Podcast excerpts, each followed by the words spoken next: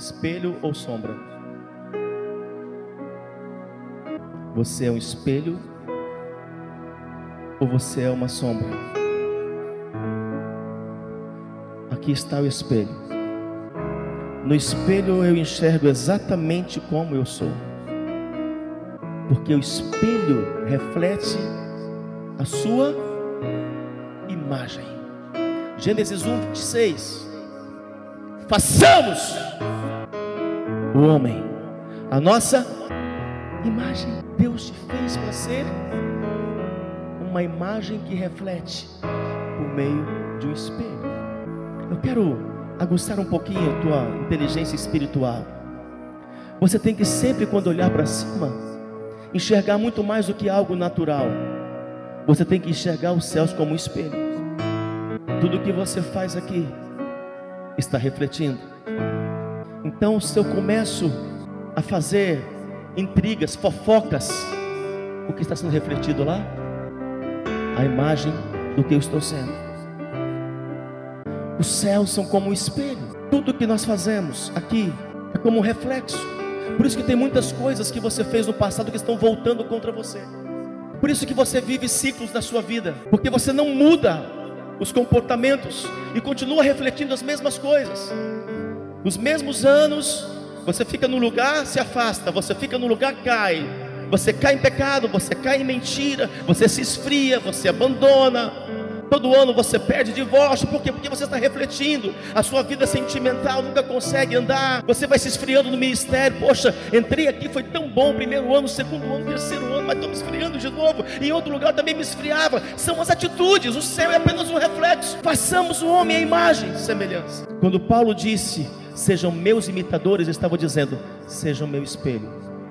Ele estava dizendo, vocês têm que refletir o que eu sou a visão que está em mim, o amor que está em mim, o serviço que está em mim, a humildade que está em mim, mesmo nas minhas ainda deformações. Mas se vocês já forem espelho do que eu sou, já vai estar tá bom. Uma sombra nunca reflete o original. Toda sombra é deformada. Satanás quer gerar discípulos sombra e não discípulos espelho. Eu não quero gerar discípulos sombra. A sombra é deformada mas o espelho reflete a originalidade. O Senhor disse: Vamos fazer uma sombra. Sabe quem é sombra? Eu tive uma visão de vultos. Quando você vê vulto, você vê uma, porque a sombra fica na escuridão. Vem a luz, o sol, a clareza, bate em você, mas você vai refletir uma sombra. Deus não disse: façamos o homem como uma sombra, nossa imagem o homem vai refletir na terra os céus. O homem vai refletir a Deus.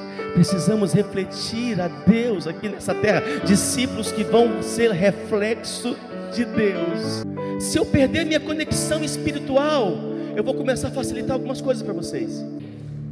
Em Gálatas 4:18, Jesus, aproximando, falou-lhes dizendo: Toda autoridade me foi dada no céu e na terra. Ide, portanto, fazei multidão, é isso?